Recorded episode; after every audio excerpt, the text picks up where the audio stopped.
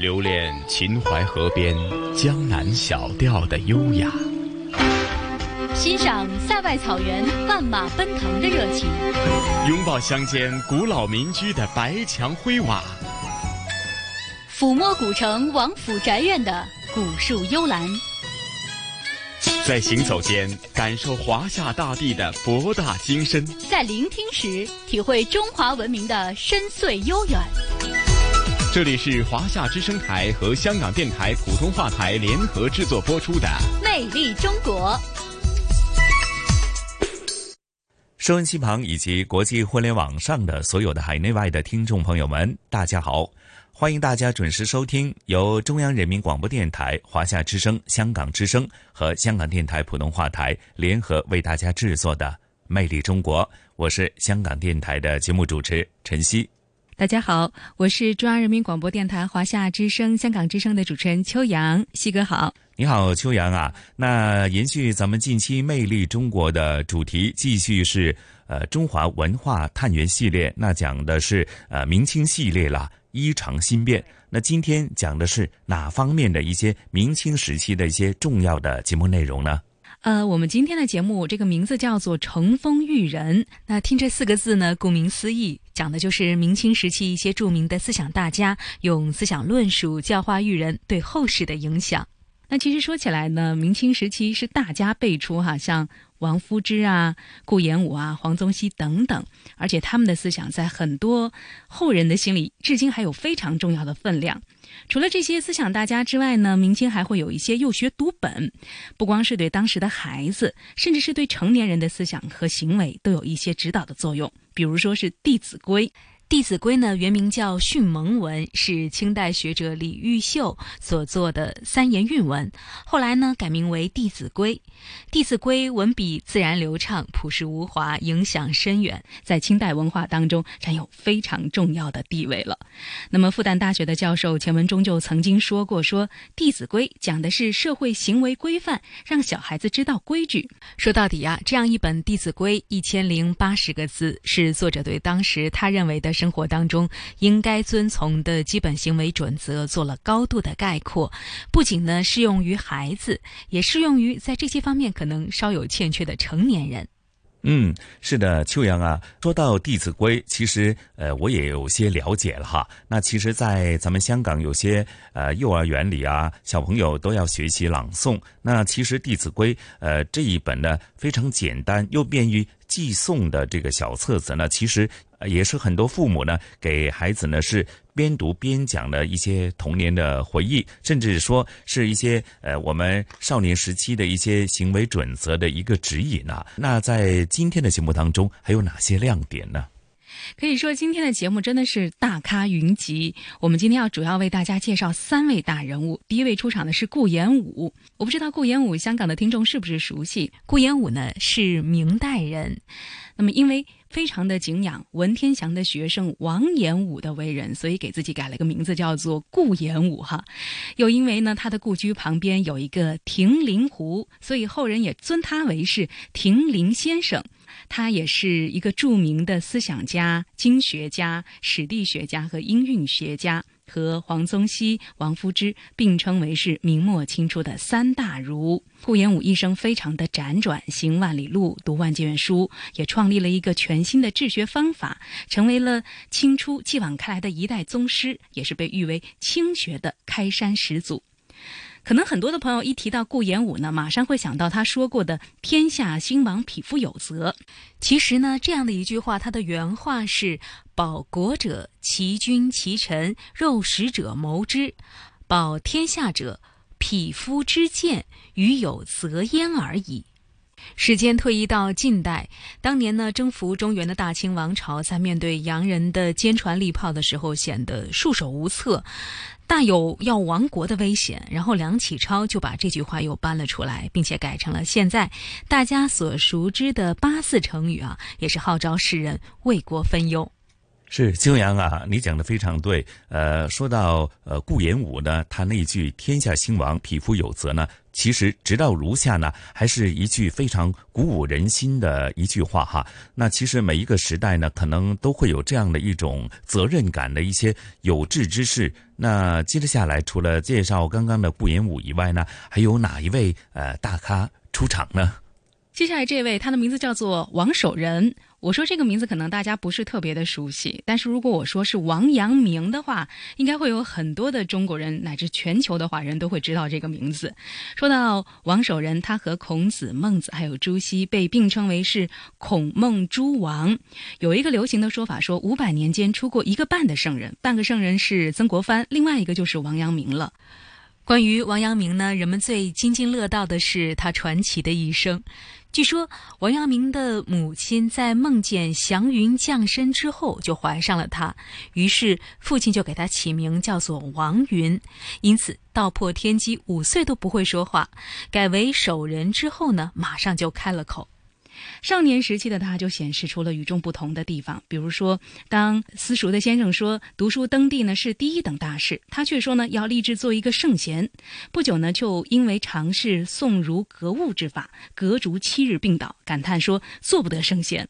此后呢，他又是流连骑射、文章、佛老，甚至是新婚之夜还和一个老道彻夜长谈。嗯，的确是一个非常传奇的人物哈。那其实，呃，秋阳啊，说到王阳明呢，那我相信他的学术的思想呢，不光是对中国影响是非常的深远，甚至呢，现在在日本、韩国、东南亚的一些国家呢，依然有很多学者在研究王阳明的这个立德立言的学说。那你刚才提到，今天有三位大咖将会出现在咱们的节目当中，那最后一位呢？压轴登场的将会是谁呢？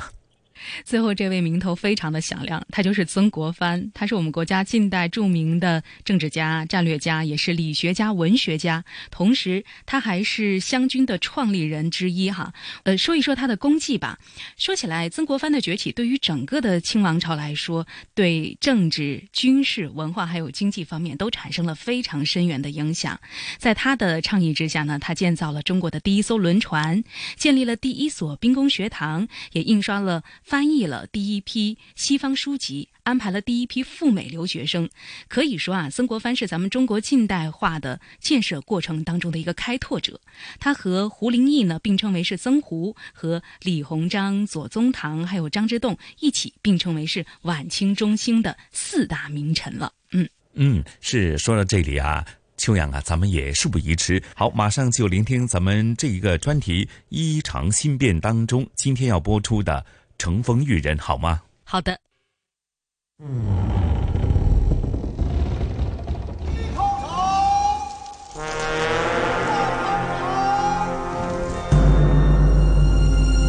这是去古未远、文化再续的年代。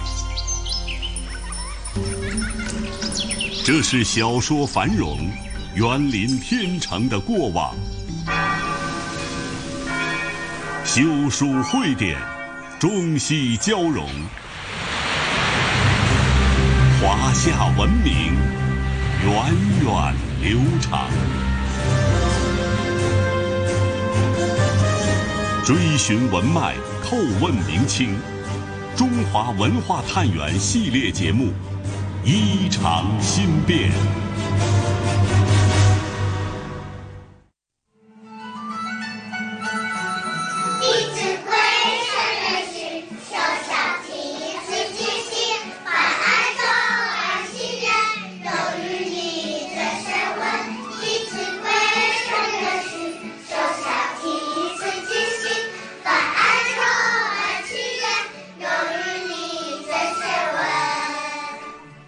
这么稚嫩又自信的《弟子规》演唱，出自香港幼思维国际幼儿园及幼稚园的小朋友之口。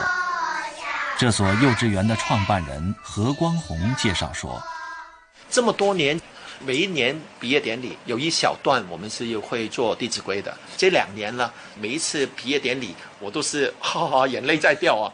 为什么呢？见到有些家长拉着一个小朋友，他们唱，小朋友我也在唱。”他们只有四年在我学校，我就希望四年之后他们离开这个学校的时候，《弟子规》就是一辈子都会记得的。现在，当我们走进儿童读物书店，会发现启蒙教材琳琅满目，《弟子规》的版本多种多样。《弟子规》原名《训蒙文》，也许这部书的作者清代教育家李毓秀自己都不会想到。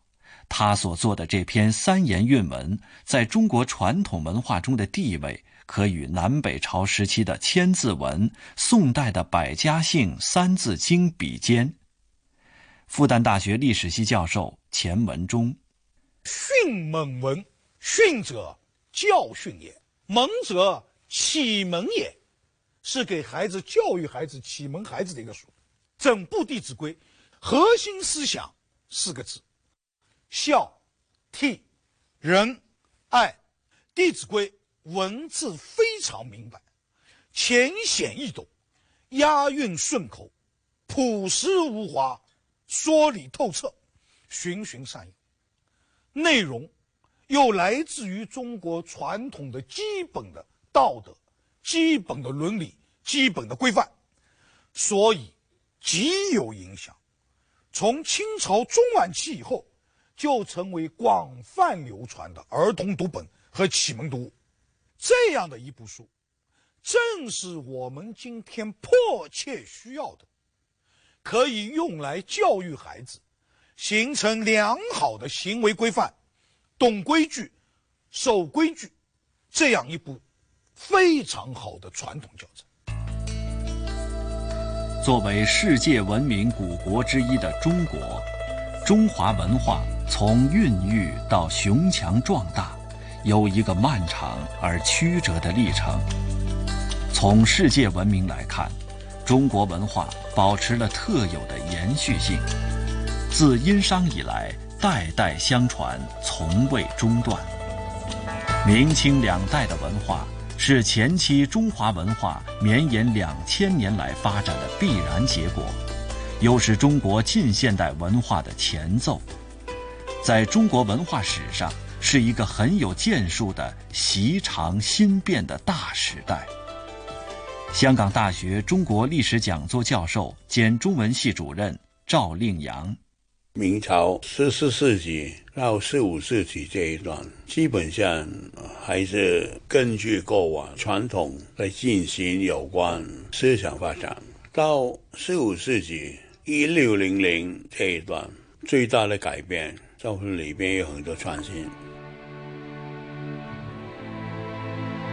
十九世纪，德国哲学家黑格尔在比较了各个文明古国之后，感慨地说：“只有黄河、长江流过的那个中华帝国，是世界上唯一持久的国家。作为观念形态的思想文化，与整个社会的进程密不可分。”也与不同文化的交流互鉴息息相关。先秦时代百家争鸣，高扬起民本思潮的大旗；往后经历了儒学独尊的两汉，道家复兴的魏晋，佛学极盛的隋唐。明清的思想文化，一方面是程朱理学和陆王心学相继占据了统治地位，另一方面。又出现了带有早期启蒙性质的思潮。程朱理学既是儒学和佛教文化相结合的产物，又是佛学和《易经》《老子》《庄子》思想相结合的复合体。而正是这种中国传统儒学与外来佛学相磨相当、糅合而成的理学。成为当时钦定的官方哲学，在宋、元、明清几代统治精神领域将近千年之久。虽然自两汉以至明清，儒学被奉为正宗，但是儒学内部却派系丛生，与正统相左的所谓异端思潮不时崭露头角，显露出它的光辉。香港大学饶宗颐学术馆副馆长郑伟明：程朱理学发展到了明代，明代有个人很重要，就王阳明。他的那个心学呢，实际上是对理学的一种微调、一种修订。可是更值得讲的，那就是给中下天赋的人呢，就是根据这个，最终就可以也不犯错误，做到圣人想做的事情。他强调的，就是你自己的体悟，所有的东西都是你自我内心跟自然之间的一种结合。你能做到了，那你最后就是成功了。豪雄浪漫的王阳明龙场悟道，开辟了肯定人的欲望的新学时代，与理学家程颢、程颐的“饿死事小，失节事大”的伦理教条，以及与朱熹所倡导的“存天理，灭人欲”，形成了鲜明的对抗。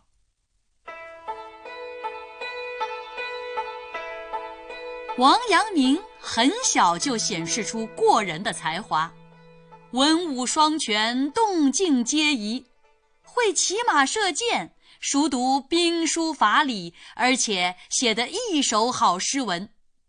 用今天的话说，那简直就是家长眼中别人家的孩子。但是在二十八岁中了进士之后，在官场上却发展的不大顺利。三十四岁的时候，他不顾当时的政治形势，不顾性命安危，提出了一些反对意见，因此被降职发配到了贵州，在当地一个叫龙场的地方做个管驿站的小官儿。龙场这个地方，荆棘丛生，虫兽出没，疫病流行，语言又不通，王阳明心里非常郁闷。没有人能够理解他，也没有地方可以排遣，他就整天不言不语地枯坐着，从天黑到天亮，又从天亮到天黑。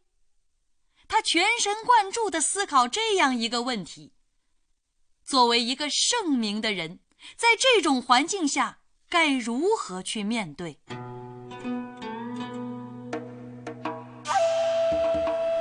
一天晚上，他突然明白过来，忍不住大喊一声：“根本不对，原来是这样啊！”身边的人都被他这一喊给吓到了，不知道发生了什么。原来呀，就在那一刻，王阳明悟到，圣人之道，其实就在自己内心，向外面的事物去求理是不对的。从此，王阳明提出了“心即是理，心外无理”的思想，建立了与程朱学说完全不同的哲学。后人把他开悟的事情称为“龙场悟道”。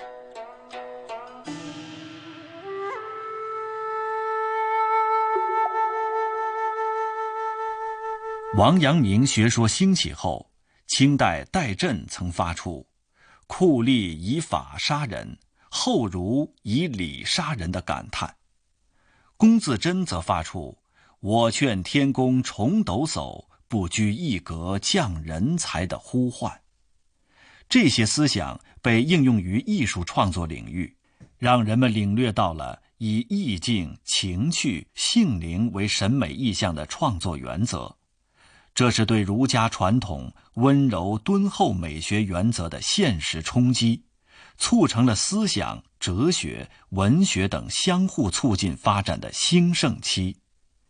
南京大学文学院教授苗怀明，王阳明呢，心学就有很多进步性，并不是像传统所讲的“君子喻于义，小人喻于利”。是每个人都可以经过自己的修行成为圣人。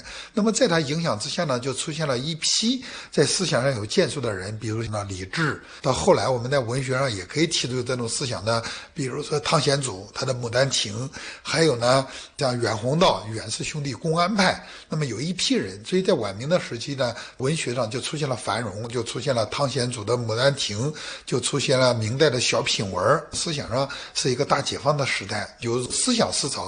影响到文学的创作。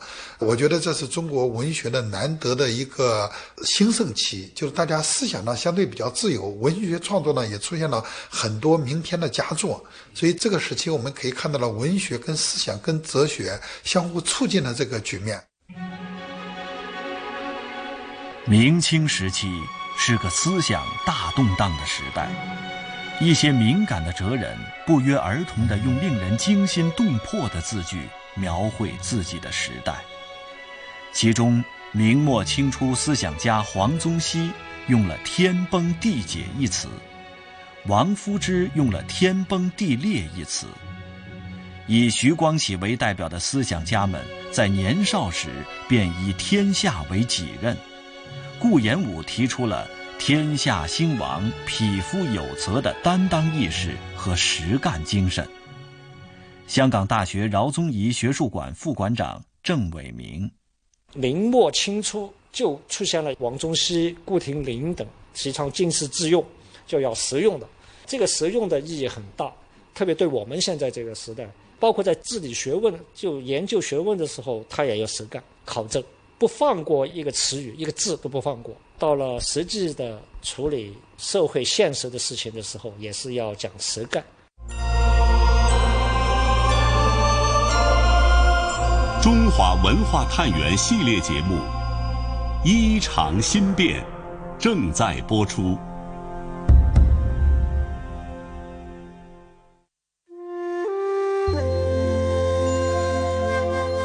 忠厚传家远，诗书继世长。这一出自苏东坡三怀唐名的名句，连同他的后两句“国正天心顺，官清民自安”，都是很多人家喜爱的楹联，并作为家训代代相传。家训。作为中国人修身齐家治国平天下的具体思想表达而流传于世。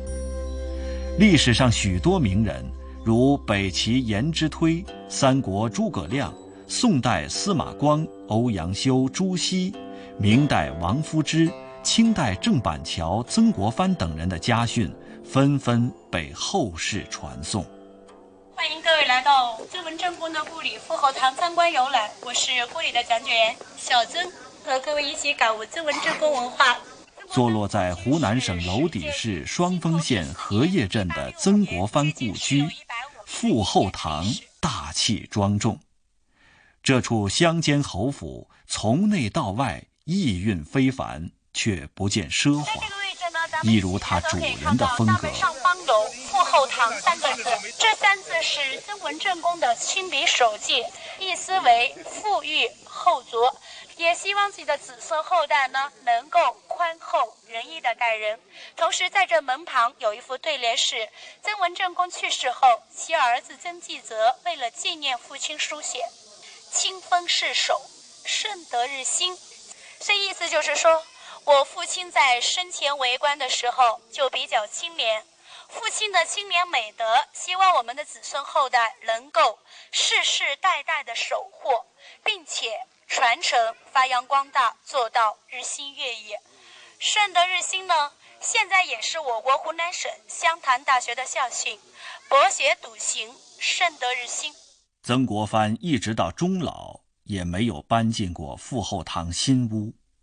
他最后病终在南京那个当时破破烂烂的两江总督府里。曾国藩常年在外做官，为了不让家人染上官宦人家子弟的奢靡懒惰等陋习，没有将夫人和孩子接到身边，但他持家的理念，经常通过书信的形式寄到湖南老家，告诫子弟要严格执行。自喻季红儿。家中到营中来的人，大多数都称赞你举止大方。这是曾国藩在出征打仗、生死存亡之际写给小儿子曾纪红的一封信。对于在三十八岁时得来的小儿子，曾国藩并没有因为老来得子而减少一分一毫对他的要求。即便是出征打仗死里逃生时。依然不忘用书信提点警醒这位最宠爱的小儿子。凡是富贵功名都是命里注定，一半在于人力，一半在于天命。只有学做圣贤，才是全靠自己做主，与天命不相关涉。我有志学做圣贤，可小时候。少了居家恭谨的功夫，所以到如今还免不了时有戏言和戏谑的行为。你应该举止端庄，不随便说话，才是修养道德的基础。咸丰六年九月二十九夜，在江西抚州门外，家书家训是中华传统文化的一部分，它深植于中国人的血脉。哪怕我们走得再远，也是中国人立身处世的基石，更是海外华侨华人传承发扬中华文化的思想基础。经过近一年半的全球讨论，二零一三年十月十一日，《粤侨精神内涵表述语》在澳门正式对外发布。广东华侨博物馆副馆长陈宣忠。在一封家书原件前面，为我们讲起了这封家书的内容以及所体现的月桥精神。这个是一个有典型意义的华侨家书吧？这封家书，它是李云宏专门告诫他的儿子，就说在家千祈节俭，不可闲荡过日为上策，就是告诫他不要有沾染懒散的奢靡恶习。月桥精神概括起来有十六个字：念祖爱乡，重信民义。敢为人先，团结包容，我们的这个华侨家书应该是月桥精神的一种集中反映和真实写照。家是最小国，国是千万家。中国人的家国理想，生动地体现在这一封封家书之中。中华民族家国天下的精神，既是一种豪情，也是一种责任和担当。是中华优秀传统文化的基因，它使我们看到中华文化的内涵在每一次变革中都在不断升华，成为鼓舞人们自觉维护正义、忠于国家民族的内在动力，并凝结成中华民族历史上成千上万杰出人物的共同品格。忧国忧民的诗人屈原、杜甫、范仲淹。忠勇报国的岳飞、文天祥、史可法，饮血吞毡、大义凛然的苏武，高勇粉身碎骨全不怕，只留清白在人间的于谦。二零一八年三月二十日，国家主席习近平在十三届全国人大一次会议闭幕会上的讲话中，对中华文化的发展历程进行了精炼概括。习主席说：“中国人民是具有伟大创造精神的人民，在几千年历史长河中，我国产生了老子、庄子、孔子、孟子、墨子、孙子、韩非子等闻名于世的伟大思想巨匠，发明了造纸术、火药、印刷术、指南针等深刻影响人类文明进程的伟大科技成果。”创作了《诗经》《楚辞》《汉赋》《唐诗》《宋词》元曲、明清小说等伟大文艺作品，传承了格萨尔王、马纳斯、江格尔等震撼人心的伟大史诗，建设了万里长城、都江堰、大运河、故宫、布达拉宫等气势恢宏的伟大工程。今天。中国人民的创造精神正在前所未有的迸发出来，推动我国日新月异向前发展，大踏步走在世界前列。我相信，只要十三亿多中国人民始终发扬这种伟大创造精神，我们就一定能够创造出一个又一个人间奇迹。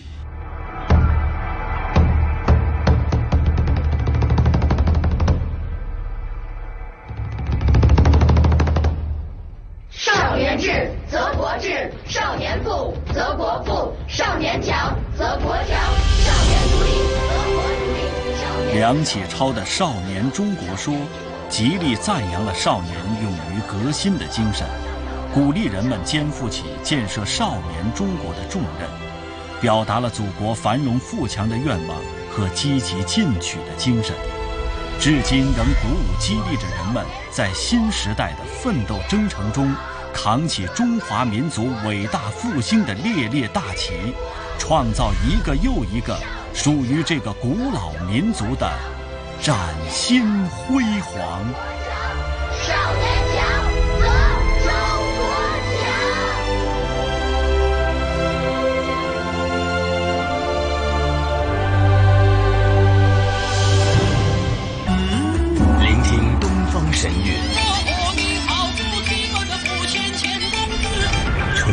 瑰丽宝藏，涼風有信呢，秋月無邊。遺產是活化才是遗产，穿越古今，感悟人文，魅力中国。每个星期天中午十二点，香港电台普通话台，让魅力更美丽。听过刚才的节目呢，我们真的是感慨哈，这些伟大的思想家们虽然已经离我们远去了，但是他们的那些思想依然还是有着穿透时空的力量，对我们的后人产生着巨大的影响。不知道西哥听完了之后会有什么样的感觉？那今天的香港故事，西哥又会给我们带来什么样的精彩内容呢？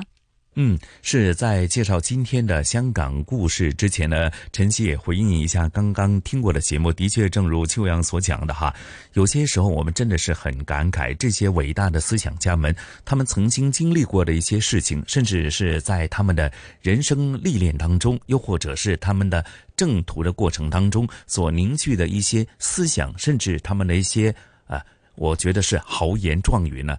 直到时下呢，还是影响着咱们年轻人，甚至有些东西成为呢咱们呢呃，无论是待人处物的一种哲学，甚至是一种做人的道理吧，哈。好，那说到咱们今天的香港故事啊，那今天呢也是讲一种呃文化艺术方面的一个层面。当然呢，呃，在这方面呢，晨曦真的是不太了解哈。同事雨波和嘉宾主持来自中国旅游出版社的副总编辑一哥陈一年呢，今天将会和大家一起感受一下呃，在传统文化艺术方面的岭南画派的。赵少昂艺术馆，我相信呢，对于赵少昂呢，或许很多呃听众朋友对他的呃鼎鼎大名真的是非常的响当当哈。他是中国著名的画家，与黎雄才、关山月、杨善深并称为第二代岭南画派的四大名家。他对于这个岭南画派的影响，甚至呃他的这个画风啊，甚至他呃。做人的一些道理啊，以及在呃文化艺术方面，尤其是在岭南画风方面的这个啊，无论是传承还是推动发展呢，起到一个非常重要的作用哈。那接着下来，咱们也事不宜迟，马上聆听这一集的香港故事，感受一下咱们岭南画派的画风以及它所蕴藏的人文景观，好吗？好的。各位搭客注意，往中環列車即將到站，請勿超越黃線。傳統現代相映成辉，中西文化共冶一爐，東方之珠，動感之都，香港故事。香港故事。歡迎來到香港故事節目時間。節目當中，雨波非常高興，請來香港中國旅遊雜誌副總編輯陳一年一哥，你好，你好，大家好。那么上一集呢，就跟大家一起来看了一看管中之館的徐展堂中国艺术馆。有关于艺术馆呢，其实我们也可以从不同的艺术家、收藏家当中呢，去领略一下哈当中的魅力。这一期呢，就跟大家介绍另外一个艺术馆——赵少昂艺术馆。哎，赵少昂啊，香港很多人都知道他啊，他是岭南画派的第二代四大名家之一。啊，这四大呢，就是，呃，赵少昂、黎雄才、关山月、杨善生啊。其实两有两位都是，呃，香港人啊，嗯、一个是，呃，赵少昂啊，一位呢是杨善生。嗯，他们本来呢是在祖籍都在广东啊，嗯，呃，后来就啊到香港定居，嗯，啊就变成了香港的骄傲了，嗯，呃，这四位大家啊，嗯，呃，都已经是去世了的啊，现在我们还能看到啊，岭南画派的第三代、第四代啊，呃。再生的，一般就是第三代、第四代啊，或者呃以后的后起之秀。嗯嗯啊，嗯，那我得先介绍一下啊，这个呃岭南画派。嗯，岭南画派呢是在上个世纪，上个世纪啊形成啊，并且达到一个高峰的。嗯啊，一个画派啊，中国画啊里边啊。在近代啊，就有形成了三足鼎立的三大画派。嗯，一个就是岭南画派，一个呢是京津画派。嗯啊，北京、天津啊，北方的啊。嗯嗯。一个是海上画派，那就主要是以上海啊为中心的啊。这样，这三大画派呢，是代表了二十世纪的中国画坛啊，中国画。啊的啊主要的流派，嗯啊，并且呢是成就非常高的，呃，二十世纪是一个什么时代啊？嗯，呃，我们想一想辛亥革命啊，就就该大概就是在辛亥革命啊，就是整个啊中国啊出现了呃一种呃革新的潮流，嗯嗯嗯，呃这个时代，而说到革新啊，岭南画派是走的最前的，嗯。啊，因为岭南啊，就是广东为主啊啊，包括港澳，呃，这里的艺术呢，受比较多的这个呃西洋艺术的刺激啊，就是说，呃，能够从中吸收到一些营养，嗯，并且又有自己本身的特点，嗯，呃，因为呃南方嗯。有山有水啊，水特别好，嗯嗯，哎，所以呢，呃，岭南画派呢。比较善于表现山水和花鸟这一类的，因为它的生态也很好啊。哎，呃，这四大就是岭南画派的四大家，第二代啊，嗯，哎，就具有这样的特点。嗯，哎，而在二十世纪，就是刚刚啊开创这个岭南画派的时候，就另外有三大家啊，就是第一代的，就是二高一陈哦，高。二高就是啊，高奇峰、高剑父，他是两兄弟，呃，他们是参加过辛亥革命的人啊，也是跟随孙孙中山的人啊，但是又是文人，又是艺术家啊。另外还有陈树人啊，这三位呢，就是我我们现在说的这个第二代四大名家的师傅，嗯啊，呃，这个先介绍这个啊，这个画派本身啊。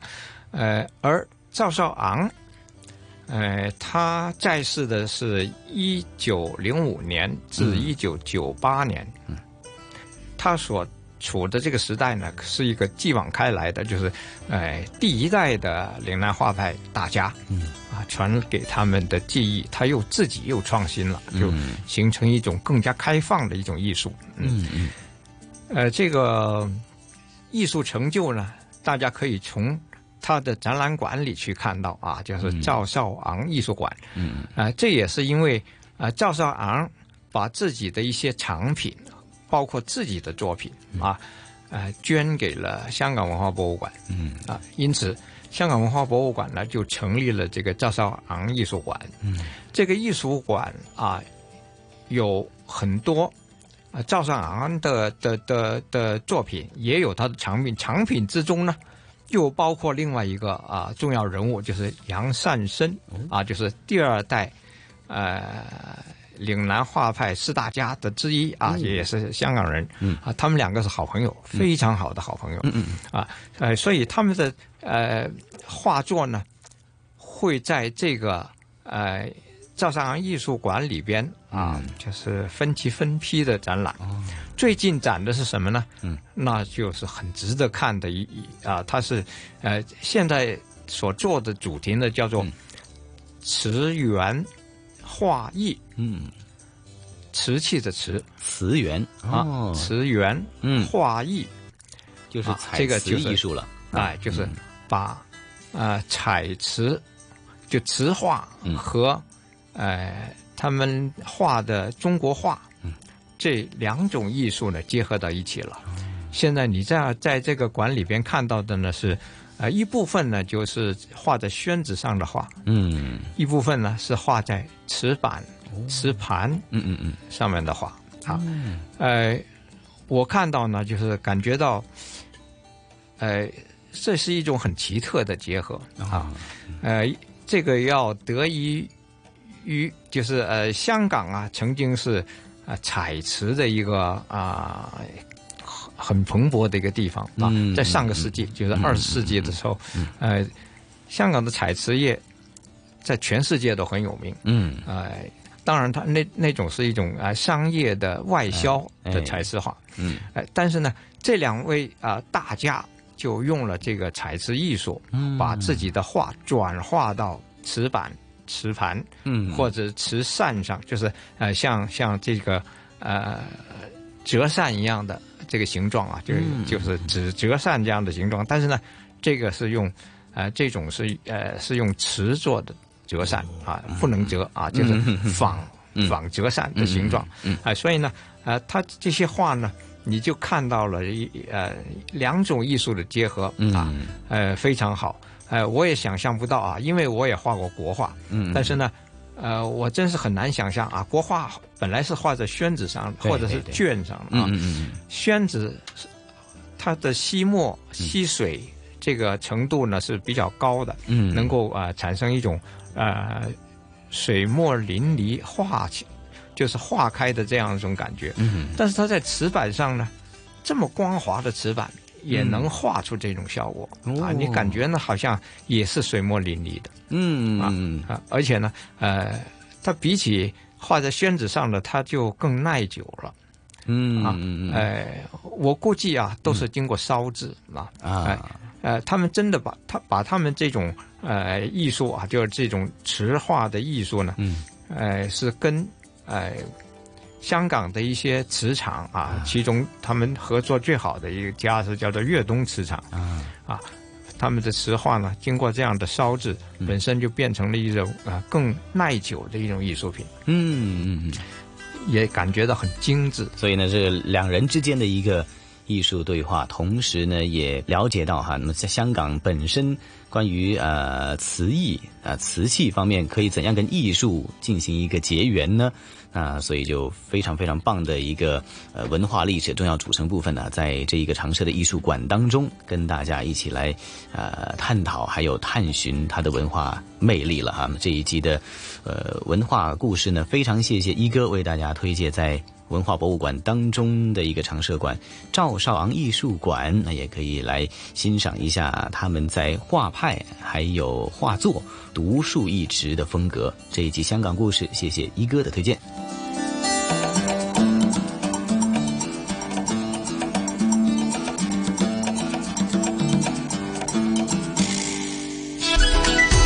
这里是华夏之声台和香港电台普通话台联合制作播出的《魅力中国》。西哥刚才听过了您同事的介绍之后啊，我相信会有很多的朋友和我一样特别的好奇，赵少昂艺术馆究竟在什么地方呢？有机会我们一定会去香港看一看。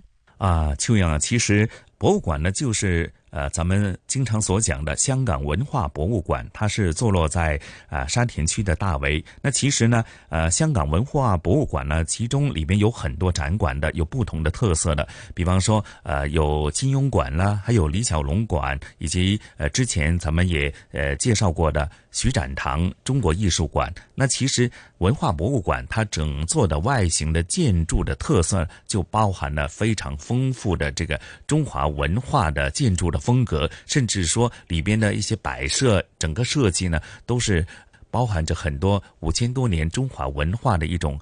传统的文化在里边，甚至说，呃，在细节间的铺排，你会感受到中华文化的这个丝丝入扣的那种和咱们的社会生活息息相关的一些细节都在里边哈。那所以我觉得听众朋友有机会来到香港，无论是旅游工作呢，都可以去一下咱们呃坐落在沙田大围区的香港文化博物馆去走一走、逛一逛。嗯，那秋阳啊，说到这里啊，咱们今天的节目呃，很快又得告一个段落了。那至于下星期咱们魅力中国，又或者是香港故事，带给大家是哪方面的具体的节目内容呢？那秋阳和晨曦就在这里先卖一个关子哈，下星期同样的节目时间啊，约定大家了，不见不散。好的，就让我们一起来期待一下下周的精彩吧。感谢。